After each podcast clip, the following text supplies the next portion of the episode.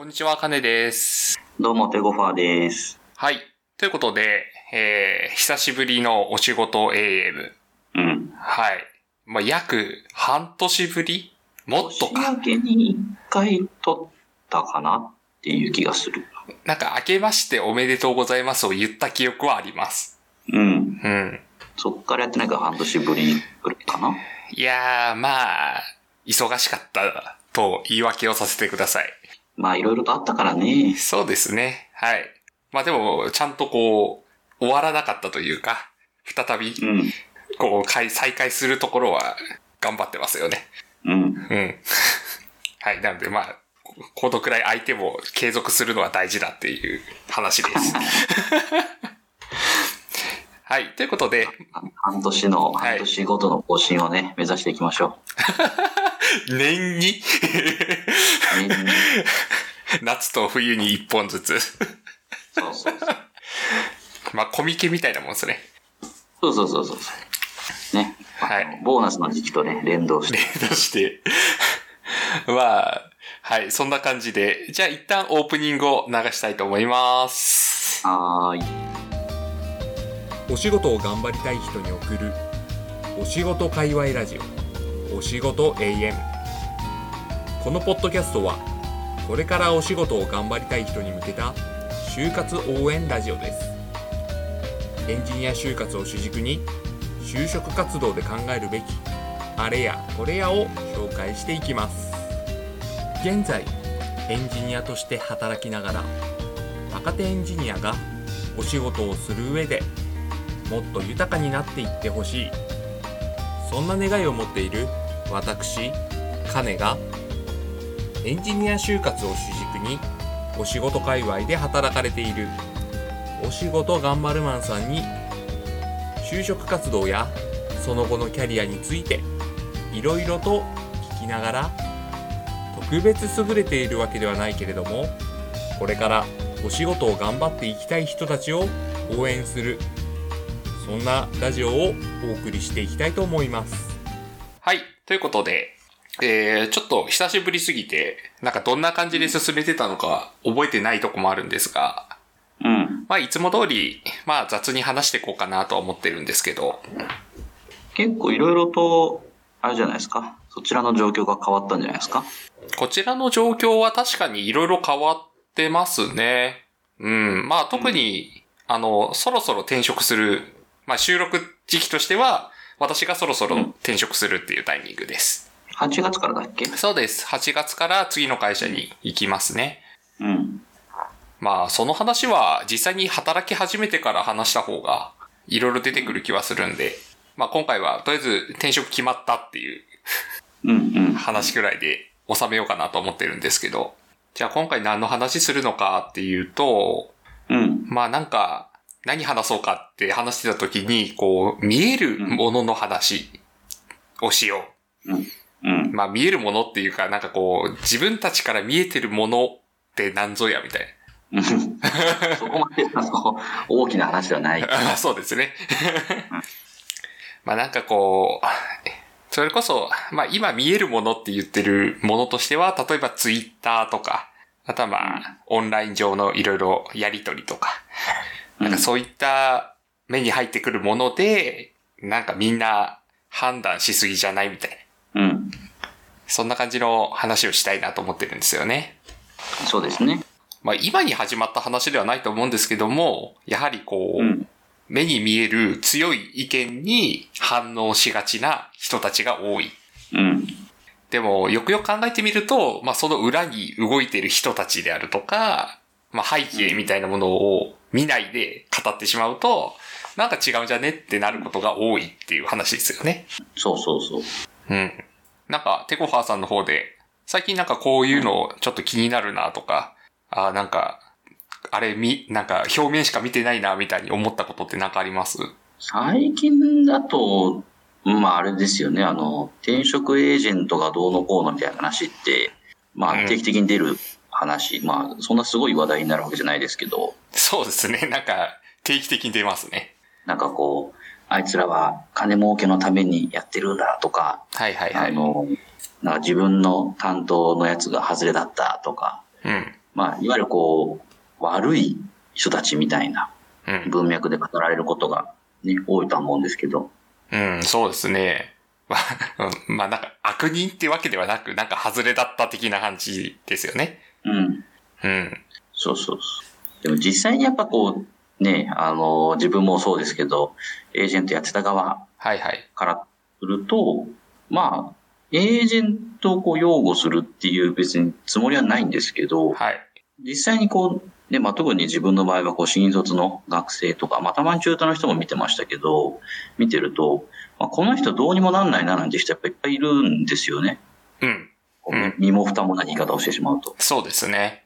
で、その人に、まあその経歴とかキャリアとか、まあスキルとかいろんなものを見たときに、まあ正直この辺の企業さんしかもう多分受かんないだろうなとかってやっぱあるわけですよ。はいはいはい。で、例えば企業を紹介すると。そうすると、まあその人からしたら、こんななんか企業を紹介してきやがってとか、自分はこういうとこに行きたいと思ってるのにそういうとこを紹介してこないだとか、うん。はで多分言いがちなわけですよ。いはい。でもそれって結構ね、あの、言っちゃなんですけど、こう現実、現実見た方がいいですよ、みたいな話もやっぱあるわけで。っうん。ていうのをやっぱ経験してるので結構、そういうのを。そうっすってなっね。ちゃうと、なんかこう、ああだこうだって、例えばツイッターとかで言ってる人を見てる時とかに、別にその人がどういう人かなんて別にいちいち過去のあれを遡ってみたりとかしないんですけど、はい。まあ頭によぎるのは、で本当にその人ってそんなに偉そうにこうどうのこうの言えるだけの人なのかなとか、うんあるいはそういう対応をされる、まあべき人っていうとちょっと表現違うかもしれないんですけど、まあそういう対応にならざるを得なかった、まあその人自身の何かしらの問題とかがあったんじゃないのかなって、まあまあついつい思っちゃうんですよね。うん。そうですね。うん。私もそんな感じがしますね。う。うんん。なんか見てて。でもそれに対してなんか、ね、いちいち、いや、あんたにも問題があったんじゃないの？って、ね、言うわけにも、言うわけにもいかないというか、いちいち言う必要もないですし、真相はね、その人の受け取り方次第なので、でもう分かんないじゃないですか。事実っていうものがあるかないかって分かんないんで。うん。そうですね。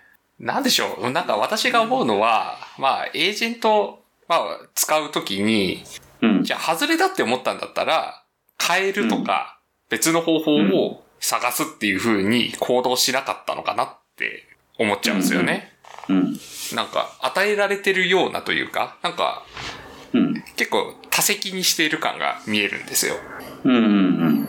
例えばこの人外れだなって仮に思って、まあ当然、すべてのエージェントの人が、ちゃんと優れているかっていうと、そんなことも多分現実的にはないと思っていて、うん。まあ当然、なんかちょっと対応が悪い人とかもいると思うんですけど、うん。じゃあ、外れだなって思ったなら変えればいいとか、そういうなんか動きをして、なんでしないのかなみたいな感じに思うときありますね。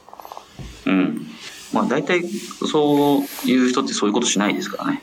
うん、そうなんですよね。なんか、受け身になって多責にしている感が、なんか見えちゃう。ね、まあもちろんそのエージェントさんの中にもちろんいい人悪い人がいるから、ね、なんかその人に全くの非がなくて、エージェント側だけにこう非があるみたいな場合もまああるとは思うんですけど、ね、じ現実的な話をすると。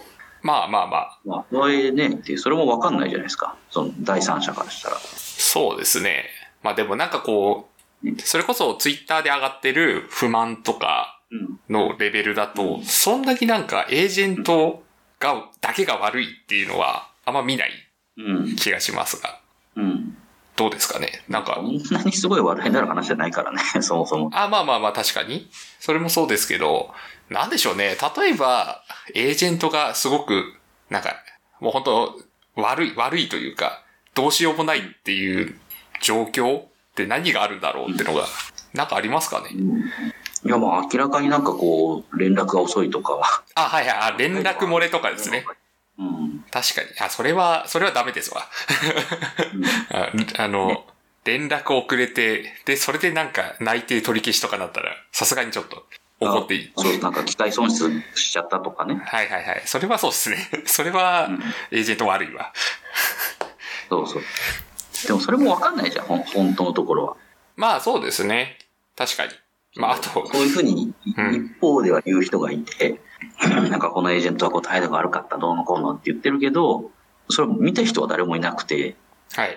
で、ね、そうい、なんていうの、その、もしかしたらそのエージェント側の人も別にそういう意図はなくて、単純にその、なんだそその人が受けた印象だけでそういうふうにあいつは態度が悪いって思い込んで言ってるだけかもしれないけど、はいはい。でもこう、ツイッター上で見える情報としては、どこそこのなエージェントは態度が悪いとか、っていう話だけがこう一人歩きしていくっていう現象もよくよく目にしますよねっていう。うーん。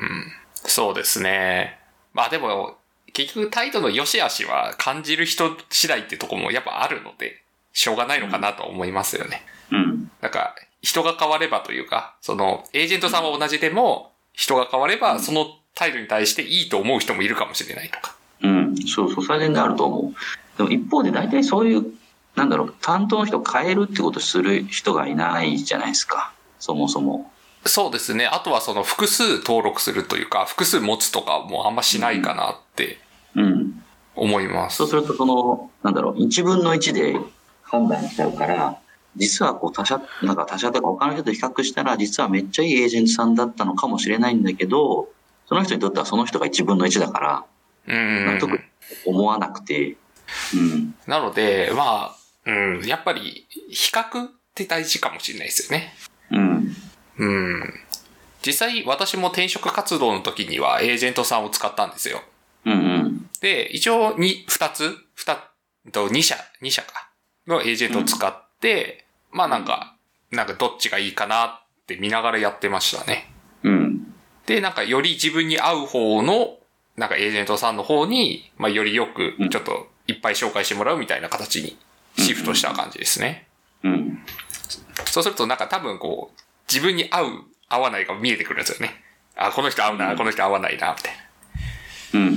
まあ私は多分その二つともそんなになんかすごいひどい人っていうのは全然なくて、うん。どちらも比較的すごい親切にしてくれる人だったんですけど、うん。まあより自分に合った案件とかを紹介してくれる方をなんかよりつよく使ったみたいうん。うん。な。うん。っていうのをやったりしてるんで、なんかそうですね。だからそういう使い方とかするといいよなって思いますけどね。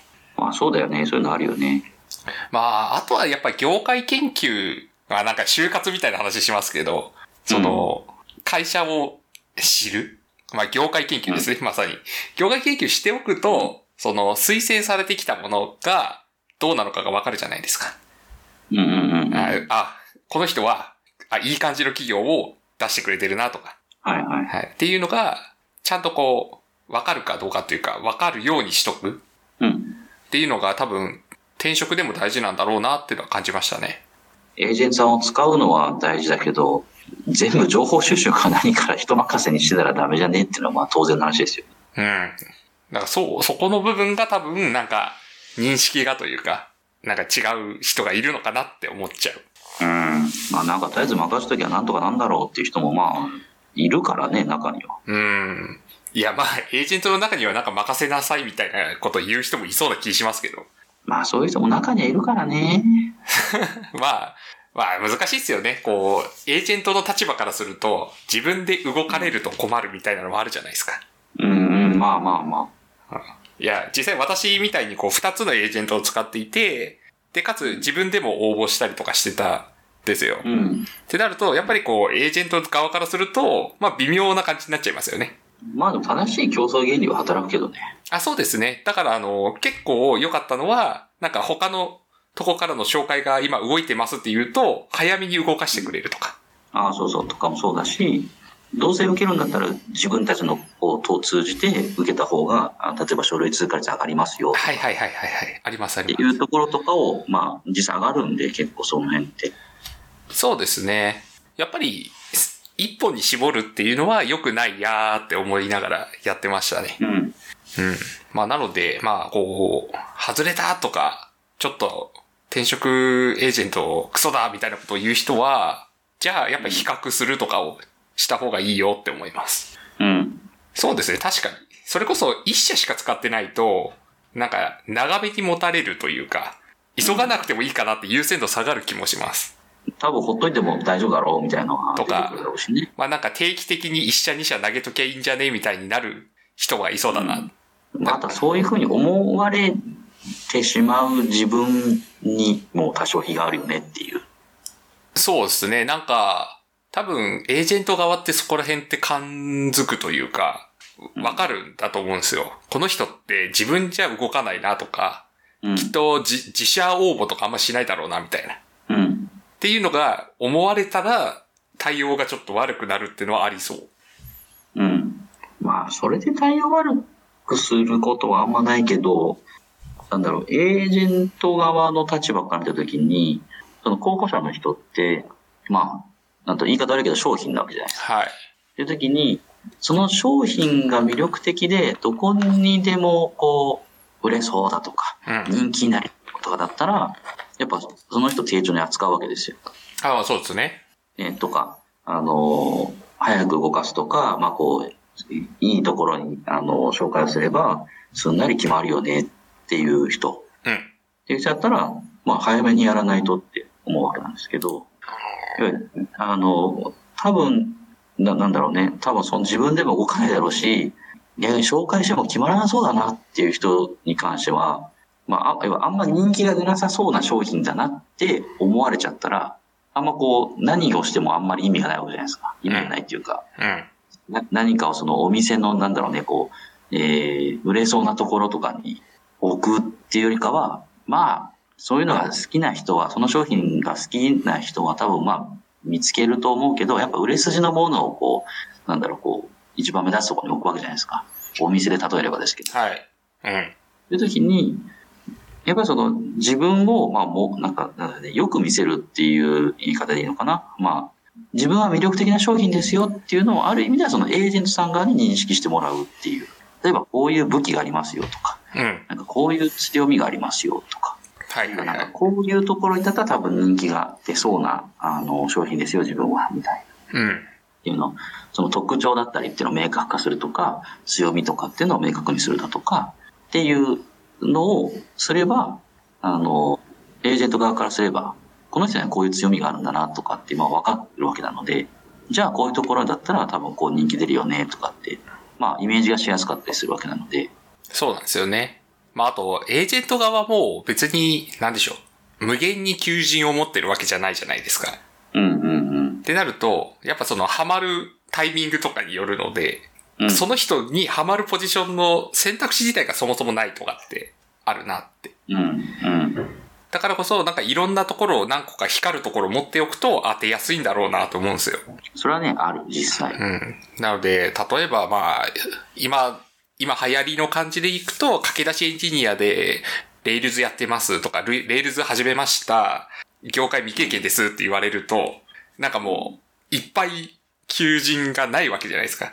そのう、ん。当てられるものが。うん。しかも他の人もいっぱいいるし。うん。っていうだけで言われると多分、なんかどうしようもなくなるんだろうなって。まあ、とりあえず未経験でも良さそうななんかとこに、おとりあえずバーって当てるか、みたいな。くらいになっちゃうじゃないですか。そうそう、もうそうなるよね。しょうがないですよね。だって、うん。ないものは売れないっていうか、そうそうそうそうそう。うんそうです。完全に求人のないポジションに対して、いくら人が来てもしょうがないっていうのがあるんで。そう。駆け出しエンジニアです、業界未経験です、とかっていう人を、なんかその、ね、わかんないけど、こう、例えば PFN とかさ、わかんない、Google とかわかんないけどさ、はい。そういうところに紹介しようなんて思うエージェントは当然いないわけで、っはいはいはい。そうですね。ていうのと一緒だよねっていう、その、うん。まあ、内装で溢れないっていうかさ、うん。なんかやっぱそういうもんなんですよね。うん。まあ、だからそう考えると、まあ、ある意味で言うと、転職エージェントを使うべきというか、使ったらよ良くなる人っていうのは、少し、やっぱ経験のある人なのかなと思ったりはしちゃいますよね。うん、まあ、それはあるかもうん、ね。なんかその方がうまくいく。まあ、お互いうまくいく感じがある感じがしますよね。うん。あとはなんかまあ、それに転職エージェントに頼れば何でもうまくいくっていうわけじゃなくて、はいはいはいはい。大きいのはその、なんだろうね、その紹介される企業のラインナップを見たときに、あ、自分ってこのレベルなんだっていう、ある意味その、自分の市場価値みたいなものっていうのを、まあ、自己認識するっていう意味での使い方はすごくいいとは思うんですけどね。うーん、でも難しくないですか？わかんないと思うんですよね。その、まあ、ある程度はわかるとは思うけど、その、例えばなんか6社ぐらい紹介されましたって言はいったらさ、どこも聞いたことない会社だなとか、あ、はいはいはい。どこも僕聞きたいなとか、なんかどこも例えば SES だなとか、っていうのが、わっていうのがあればさ、確かに。ああ、例えば今の自分って、なんかこう、いわゆる事業会社でとか、自自社でサービス持ってるような会社とかには、まあ、紹介しづらいんだろうなとか、できないんだろうなとか、うん。いけないんだろうなぐらいがわかるじゃないですか、だって。確かに。そうっすね。だからまあ、そのくらいの判断のために使うっていうのはありだと思う。うん。うん。いやまあでもどうなんすかね。そういう、きっとその現実を受け止めがたい人がいる説。あそういう人は多分だから苦労するんですよ。まあですよね。わかる。だって、ね、何百人とか何千人とか下手したらこう見てきてる人が、はい。あなたは多分この、まあ、少なくとも書面とか実際話をした感じだと、このあたりが多分いける限界だと思いますよっていうふうに言ってるのと、いや、俺はこの辺に行けるだけの力を持ってるっていう、何の根拠もない自信って、どっちの方がその蓋然性が高いですか？みたいになるわけじゃないですか。そうですね、そうですね。そうですよね。ってなった時には多分エージェントが言ってることの方が多分正解の可能性が高くて、うん。で、それを認められないんであれば、それってもう、要は、じ、自己、自分の、なんだろう、えー市場価値と自己認識に乖離が発生してるんで、はい。その人はだから頭痛の乖離に苦しむわけですよ。そうっすね。自分はもっとできるはずだ、みたいなやつよね。そうそうそうそうそう。で、多分そういう人は仮にじゃあなんか転職したとしても、なんで俺の評価ってこんな低いんだとか、確かに。俺はもっとこれだけの、例えば、ね、給料もらうだけの実力を持ってるんだとか、うんっていうふうに多分なり、なりやすいと思うんで、そういう人は。確かまあ苦しみますよね。に。うん。苦しみそうですよね。うん。まあそれも良くも悪くもね、なんか、自分を過小評価する人もいるとは思う。なんか、そこら辺の判断が難しいので、なんか、なんとも言えないところがあって。う。うんん。そこら、そこがもうちょっと、過小評価をしすぎない人がもうちょっと増えればいいのになと思いますけどね。で逆にエージェントだったら、その辺を逆に上に上げていくんですよ。あ、そうですね、そうですねあな。たこの辺全然狙えるんでって。うん、なんか、エージェントさんと実際私話した感じうん。で思った印象としては、やっぱり年収であるとか、キャリアっていうのを上げてくれようとしてくれるなって思ったんですよ。うん。うん。で、それはなんでかっていうと、まあ私自身の、まあ成長とかを見てくれたっていうのもあるんですけど、うん。エージェント側にとっても、やっぱりきなんか年収高い方が報酬高くなるじゃないですか。まあ多少ね。多少。なので、やっぱそっちの方になんか動かしてくれる感じがあって、うん。よかったですよ。なんか、頑張ろうって思えた。まああとはちゃんとそういう、一回転職をする人って、要は2回目、3回目の抵抗ってやっぱ減るんで、はいはいはい転職。したことがないと。はい。そうすると、その時にやっぱいい、あの、なんだろうな、え印象を持ってもらうとか、いい関係性作れれば、じゃあまた何年後かとかに転職、また再再度転職しようかなって思う時に、ファーストチョイスでまた選んでくれるんで、うん、そうなんですよね。いや、確かになんか私自身も、またなんか機会があれば話聞いてみたいなって思えますし、うん。まあなんならなんか周りで、そういう悩んでる人がいたら紹介したいとか、ふうあそうそうそに、うなんか心は思いますもんね。うん。そうなってくんだよね。うんで、じゃあやっぱ、まあ、なんていうかな、情けは人のためならずじゃないけど、結局その人に対してよくしておくと、その人の周りだったりとか、その人がまた再度自分たちを利用してくれるだとか、ってのがあるし、逆になんかこう、とりあえず、はめとけはめとけみたいな感じでやってると、あの人はそういう自分たちのことを考えてくれてないよねとか、っていう人だとやっぱり逆に人が離れていくってなるから、まあ、ある意味でやっぱその、その人にやっぱ親身に寄り添ったりする人たちの方が、まあ、ある意味では、巡り巡って自分のためになるよねっていう。うん、確かに。ああまあ、そうですね。だからそう考えると、やっぱりエージェントの人とも結構うん。良いコミュニケーションを取るように、求人者はかん、あ求職者か。求職者はなんか意識した方がいいよなって思いましたね。うん。うん。だし、いいエージェントだったら、結構その転職して、まあ入社した後とかも定期的にコミュニケーション取ってたりするからね。あ、そうですね、そうですね。確かに確かに。だからそれはよく。ねって、そうそうそう、入社して1ヶ月経ちましたけど、どうですか？ちょっと、まあランランチでも行きませんか？とか言って、うんうん。あの、ケアしてくれたりとかはするし、もちろんなんか、え、それってじゃあまたもしかして転職させようとして声掛けしてんじゃないの？っていうふうに思う人もいるかもしれないけど、そんなにバンバン人を動かしてると、それは今度今度は逆に企業側からの信頼がなくなるから、そんなことしないし、うん。逆にだから定着させようとしてくれるんですよね。あ、そうです、そうんです。たエージェントは。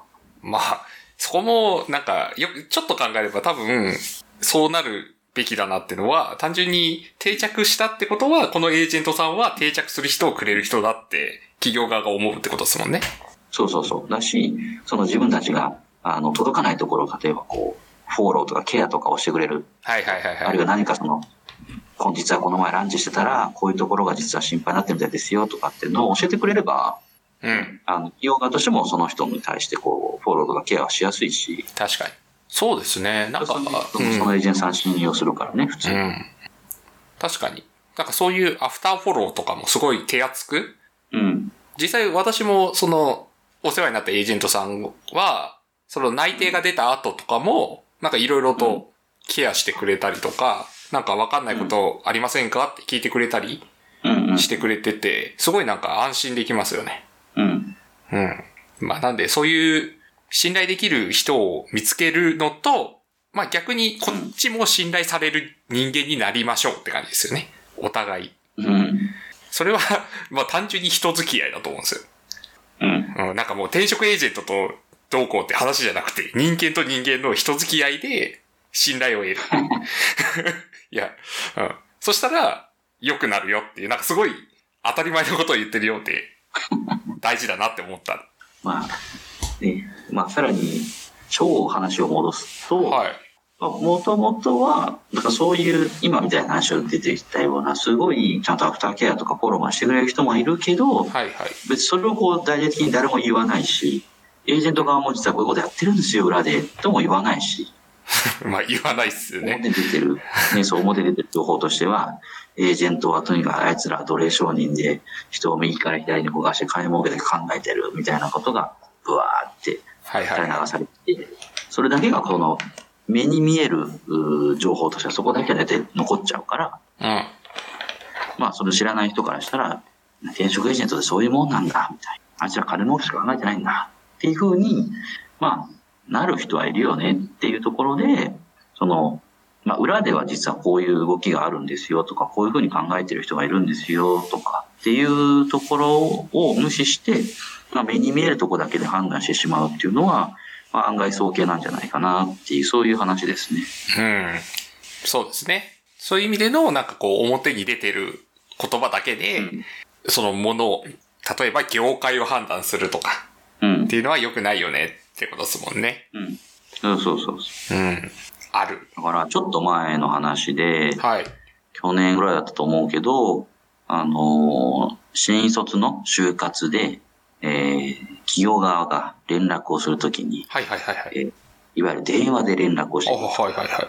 あと、内定地帯でしたっけ？あれ？えっとね、じゃなくて、あ、それじゃない。あまあ、内定の連絡とか、はいはいいわゆる連絡ですよね。面接がどうのこうのとかもそうを電話でしてくると。はい。で、今の人って、で若い人って電話出ないじゃないですか。出ないですねまあ LINE だとか、はい。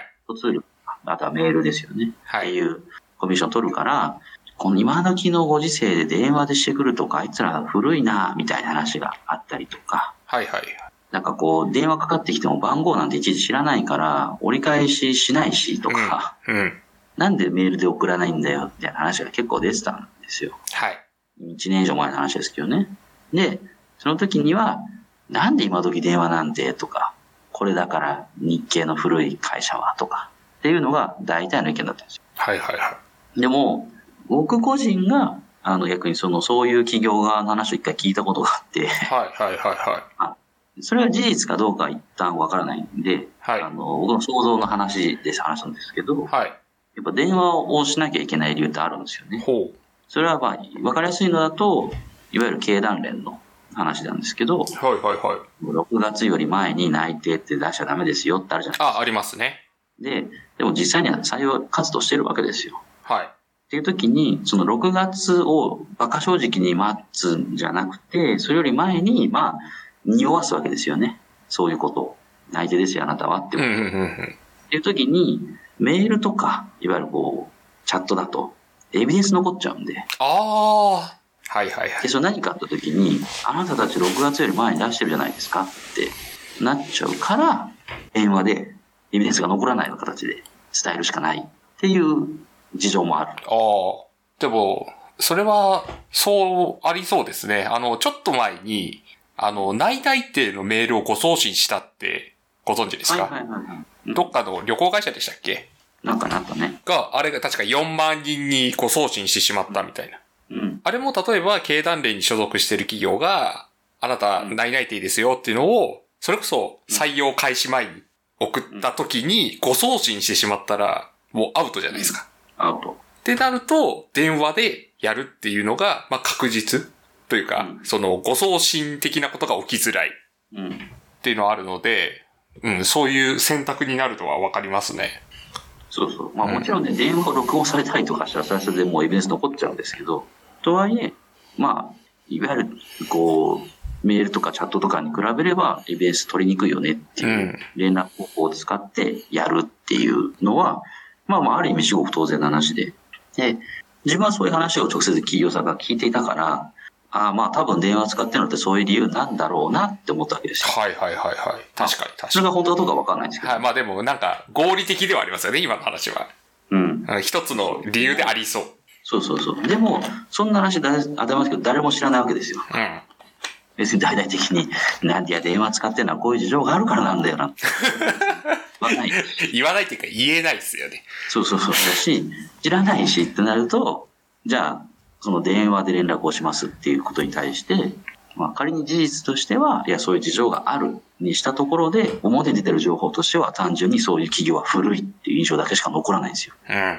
確かに。なんであいつら今時電話なんかやってるの？電話で出る学生なんていねえよっていうとこだけしかなくて、そういう話だけが一人歩きをしていくうん。っていうのを、まあ横目で見ながら感じたんですよね、僕は。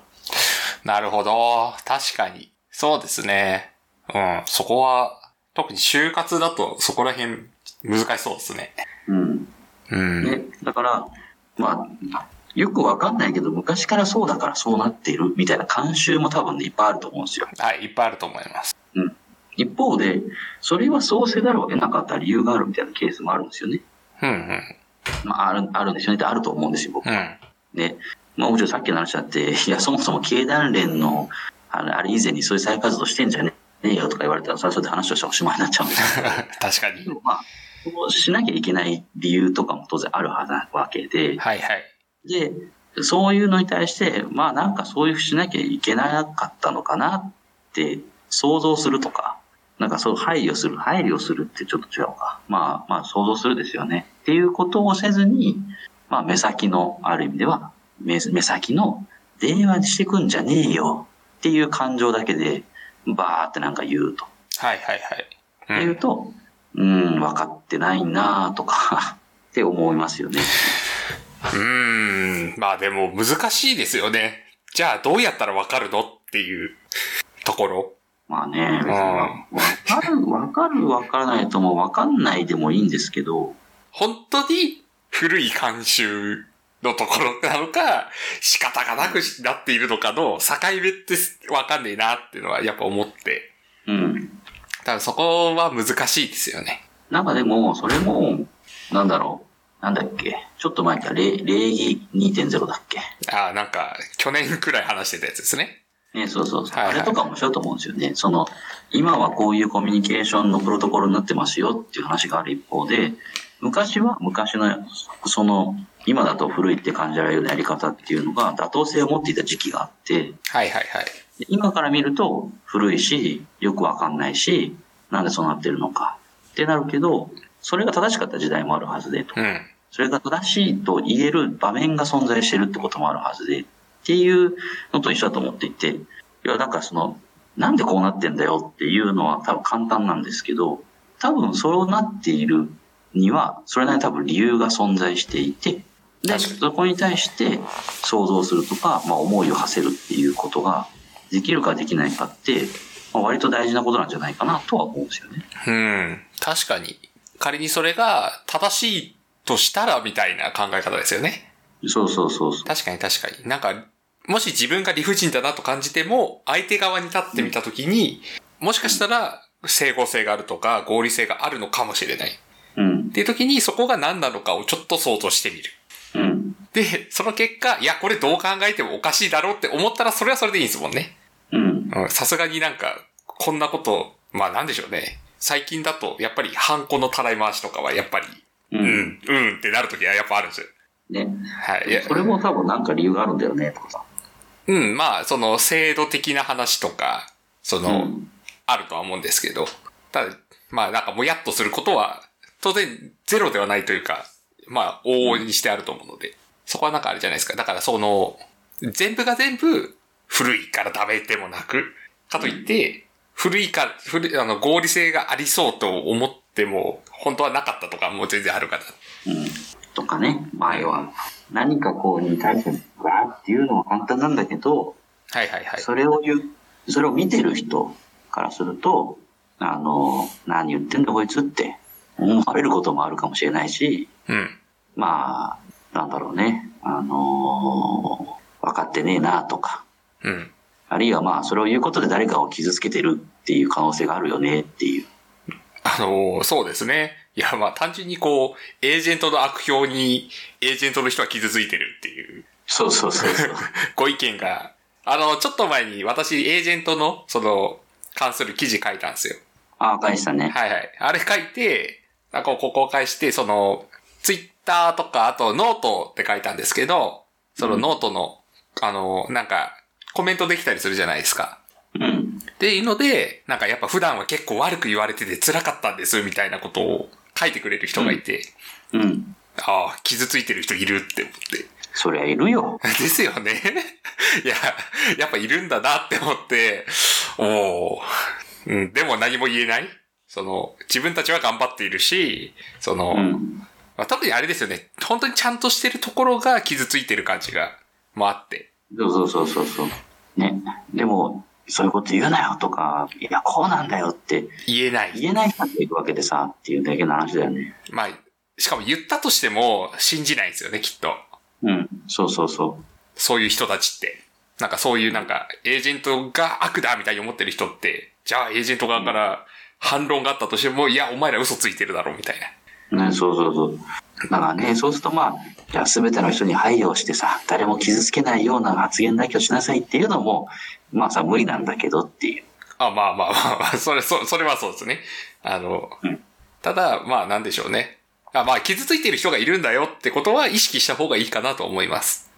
だし、まあ、何かがあってる時に、それに対して反論だとか何かがないから、じゃあそれが正しいのかなっていうのも、まあちょっとい一回止ま、立ち止まって考えた方がいいんじゃない？って、それってもうネットにある情報をそのまま鵜呑みにしてるだけですよね、みたい確かに。そうですね。な。うん。わざわざ反論しないってことが全然ある。そうそうそう。うん。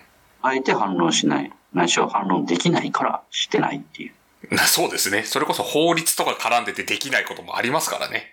あそうそうそう。あの、守秘義務とか。うん。うん。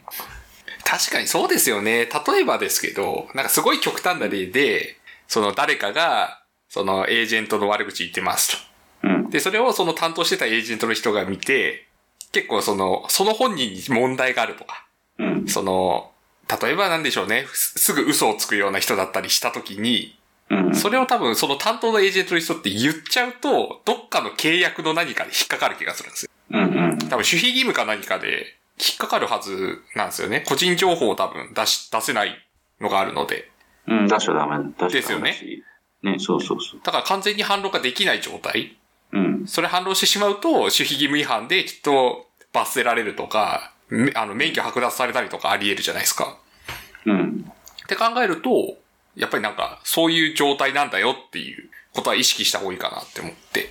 そう。では、相手が反論できないってことを認識はしてないとは思うけど、そうですね。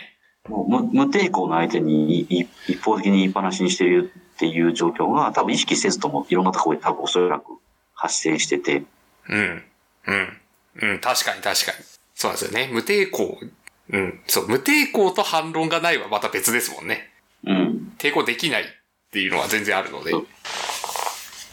うん。なのでまあ、本人に言えばいいじゃんとも思うしね。あ、そのエージェント自体にですよね。そうそうそう。いや、あなた、あれなので、他の人に変えてもらっていいですかってはい。言えば建設的じゃないですか。まあ、それができたらあんなとこには書き込まないっていうのが、ある。そうだけど、そうやることもどうなのっていうい。や、だから、それをやろうと思っちゃってる段階で、多分そういうことにまで気が回んないんですよ。単純に。ツイッターに限ってやるって思っちゃってる段階で、うん。もう変えてもらおうとか、なんか、ちょっと改善してもらえませんかって相手に、なんかこう、歩み寄ることが多分できない人うんなのかなって思っちゃいますね。まあそうね。例えば、こう、自分にとってなんか合わない案件がとか、うん。いう話出るじゃないですか。うんじゃあ、それちゃんと相談したのとか。うんうん。結構、なんかこう、自分がどこに行きたいのかも大して言ってないのに、察してくれよみたいな意見もたまに見て、うん。いや、無理だよみたいエスパーじゃねえよ、みたな。いな。そうそうそう。なんか、そういう意見も見たりすると、それは言わなきゃ無理だよな。じゃあそこのコミュニケーションが取れてないからうまくいってないんじゃないのって思ったりすることがあって。うん。うん。なんで、そういうところですよね。うん。まあなので、うん、なんか周り、周りの人、まあ特に思ってるのは、これから例えば転職エージェント使えますとかっていう人が、そういう意見に、こう、下手、なんか変に影響されてないといいなって思ってるんですよね。うん。あ、結局なんか、奴らは、そういう汚い人たちだみたいな変な印象を持っちゃうのはもったいない。まあそうなんだよね。まあせめて自分の目で確かめてほしいですよね。うん。だっていい人だっていっぱいいるからね。はい。いや、全然、いや、そうなんですよね。あの、まあ、難しい、難しいところというか、まあ、うんとはいえ、なんでしょうね。100%安全とは言えない自分がいるのは確か。そう。それは悲しいんですけど、絶対安心って言えない自分はいますよ。うん。しかもまあ、実際に、本当にきつい目にあった人もし知ってたりはするので、うん。うん。なので、そこはそうなんですけど、でもやっぱり、この世の中に見えている、なんか上辺だけの意見だけじゃなくて、少しうん。中に入った意見を、なんか聞いてもらえればなって思うんですよ。うん。うん。うん。はい。なので、なんかそういうところが変わるといいっすね。なんかみんなが。そうね。うん。はい。はい。今日の話はこのくらい？そうですね。なんかそういうあたり、最近気になってた、うん、ところと、まあ私自身の体験として、転職エージェントも悪くはないっていう、それを伝えられたので、悪くはないですよ。はい。なんか、まあしばらく、まあわかんないですよね。私もこう、実際に次の会社に入ってから、うん。もしかすると大失敗をしてるかもしれないじゃないですか。それはもうしょうがないよね。うんそれはしょうがない。だから、ちょっと、まあ、次の会社に入り、活躍をして、あ、もう、うん。胸を張って、いいぞとうん。言えるようにはなりたいんですけど。そうね。まあでもまあ、今のところなんか全然後悔のないというか、ちゃんとこう、いい感じに転職活動してうまくいってるなっていう実感はあるので、うん。まあ、それを伝えるくらいにしようかなと思ってました。おいらも、もうすぐ1年ですよ。転職して。そうですよね。そういえば、まあ実際どうですか ?1 年くらいやってみて。うーん、まあなんか怒涛の1年間だったなって感じ。まあ忙しそうでしたよね。うん。うん。でもなんか充実してる感がなんとなく漂ってきてたというか、伝わったんですけど。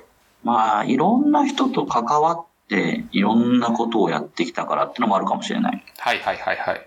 いいっすね。やっぱそれはこうなんか、ね、小さい会社で、なんか、得られない経験というか、うんうんうん。わかる。ね、そう固定化された、あの、関係性の中じゃなくて、いろんなとこと関わっていくっていう。うん。そうですね。なんかそういう、私も次の会社はちょっと規模大きい、大きいと言っても今よりは大きいって話で、あの、100人くらいの会社なんですけど、うん。まあでもやっぱ、今、今は全然ちっちゃいとこなんで、そういうちょっと大きめのところでいろんな人と関わる仕事っていうのが、またなんか刺激になるなと思ってて、うん。それはテゴファーさんを見てても思いますね。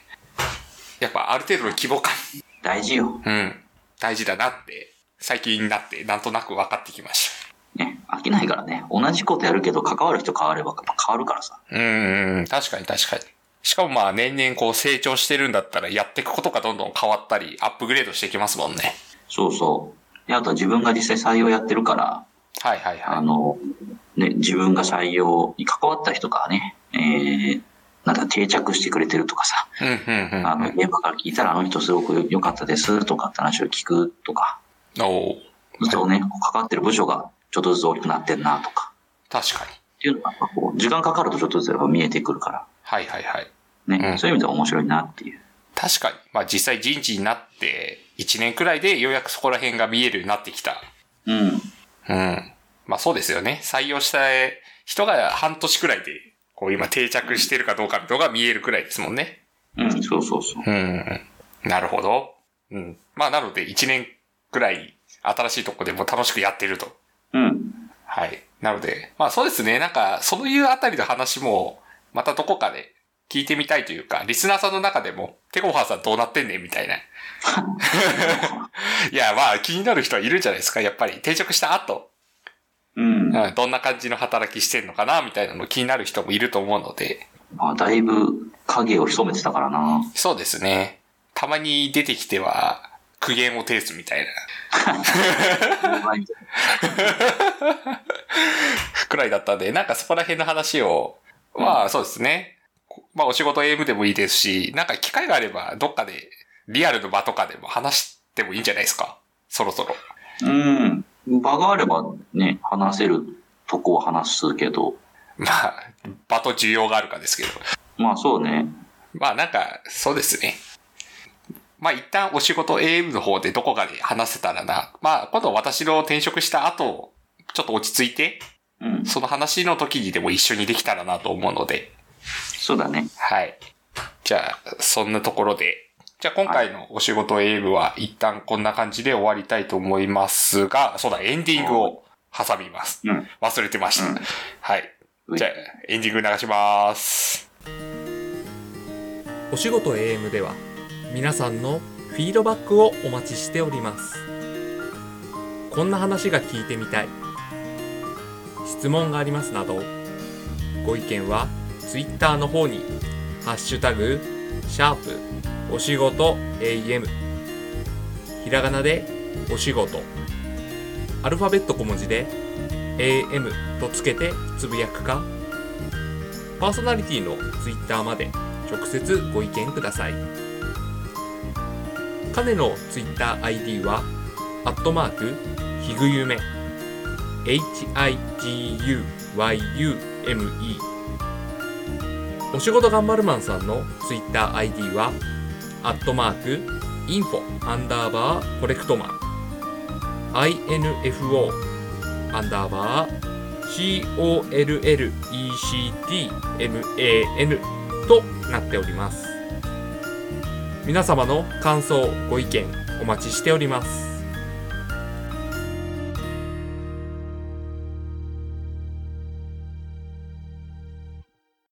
ということで、えー、お仕事 AM、第何回かも忘れたくらい、第、10回は超えたんじゃなかったあ、10回を超えてます。15、6回だと。